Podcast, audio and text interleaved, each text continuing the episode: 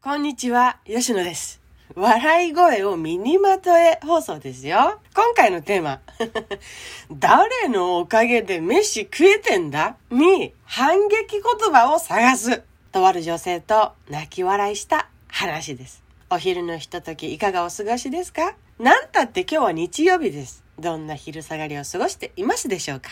さあさあ今日のテーマ。誰のおかげで飯が食えてると思ってんだ？という夫さんに反撃の言葉を探して笑った、泣いた、笑った女性とのお話です。あなたの夫さんはこう言いますか？あなたに言ったことありますか？もしくはこんな感じに似たような言葉をかけられたことありますか？ない人はね、いやいや、今時こんな人いないでしょう、という反応があるかもしれませんね。見聞きしてきた人はわかる。そういう DNA を濃く受け継いでる人って、もしくは環境っているよね、あるよね、っていう感じの人もいるでしょうか。私は両方わかる気がします。でももともとは後者の方が強いですかね。なんかさ、いつぞやに爆発すると、そういう言葉で出ちゃう人、出ちゃうなっていう人もまだまだいるんじゃないかなと思う。もうこれさ、ひどい言葉よね。なんたって、これ言われたらよ。何も返せない状況にいる人にとってはさ、黙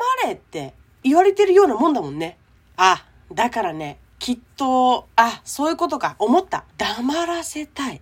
そんな目的を持って、そんな目的がね、無意識にあると、そう出ちゃう言葉なんじゃないかなっても思った。13年くらい前かな。そういう夫さんといた女性と話しててね、そう言ってた。その方は子供もいてね、うちにいざるを得ない環境でそう言われると、自分家なのに居場所を感じないんだって。ずっと一人ぼっちで、誰とも繋がってないような孤立感、孤独感を感じるんだって。もうさ、今のその言葉、読み返すだけでも本当に胸が苦しくなるよね。で、彼女がそういうことを話しててね、聞いてて、だんだん彼女も喋ってるうちに、その後、だんだんちょっと笑えるようになってきてね、二人でもうテンションが上がってきたから、今度はさ、誰のおかげで飯食えてると思ってんだ？って言われたら、返す言葉を考えようって、誰からともなくなったのよ。でもね、言えない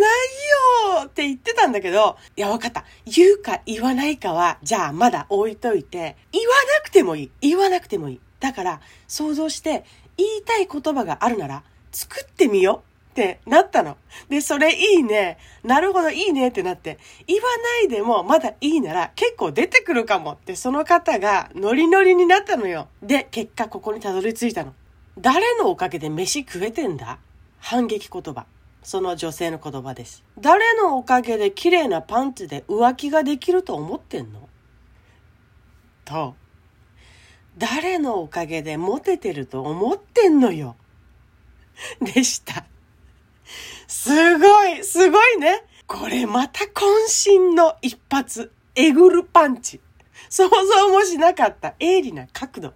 お見事です。その夫さんがね、話を聞くと、外で浮気をしているのもお互い知っていたっていうことでね、また、外の顔がすごくいい夫さんで、わあ、こんな人が旦那さんになったらいいな。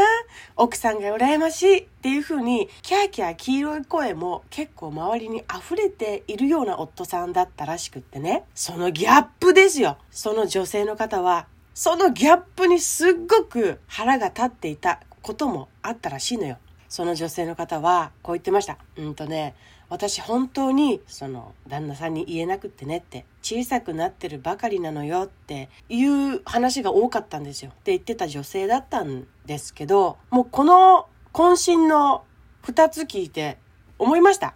あ夫さんへの影響力しっかりあるってことなんだなっていうことが分かりました。だってね外で夫さんが他の人たちから認められる、モテる、人気がある。そんな言葉がね、外からかけられるってことは、そんな言葉がかけられるようにずっとアシスト、サポートできてきているからこその現れなんだと思うんですよ。安心して、その旦那さんがね、外でバリバリ動けるように、うちの中では心配りがずっとずっとあったからこその積み上げた功績だと思うんです。それをね、ひしひし感じながらもう一回言ってもらうと二人でね、涙なんかちょちょぎれながら大笑いしました。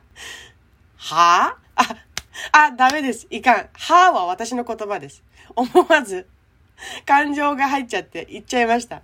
仕切り直して、彼女の言葉をもう一回言ってみますね。誰のおかげで綺麗なパンツで浮気ができてると思ってんの？誰のおかげでモテてると思ってるの？もう脱帽ですね。そしてね、彼女はね、最後こう言いました。あ、わかった私。なんとなくやってきたけど、彼をね、外で人気者にして仕事で成果を上げてもらえるように意識的にサポートしてみる。で、それを夫に知ってもらえるようにしたい。こんなこと言わないで。なんでそんな傷つくようなこと言うの？とは思うけど、一番言いたいことじゃないかも。あなたのサポートをしている私がいるんだって。私の存在にも目を向けてもらえるように私したい。すっきりしたって。もう境地に達してると思いません？私はね、聞いてて思いました。あ、人って、あの、こう言うだろうな、ああ言うだろうな、なんて思いながら話聞いてたりするけど、全然違って、頭の中に自分の行きたい方向があって、それが何かで覆われてるかもしれないけど、その覆われてるものがさ、取り払われた時とか、ピーンと、パーンと来たらさ、あ、そうなるもんなんかなって、ポカーンと感激してました。だからこそね、一人一人どうしたいのかが違うってこういうことなのかなって体験したノミニケーションでした。とさ、あれからさ、どうなったのか、もうどこにいるのかもわからないですけど、私にとってはすっごく印象深かった出来事でしたね。さあさあ、これを聞いているあなたは、あんた、何様ですか？って思った時、どう対応してますか？決まってあなたはどうなりますか？言えないさん、怖いさん、縮こまっちゃうさん。言えるかな？いや、言えないよ。で、止まっちゃわず。言わなくていいから。言わなくていいとしたら、言いたい言葉、一緒に探してみませんか？今日はそんなお話でした。いいですね。綺麗なパンツで浮気ができるのは私のおかげ。人気者なのは私のおかげ。ずーんと響きますね。妻さん最高ではでは、今日もゆっくり元気に休んでね。また明日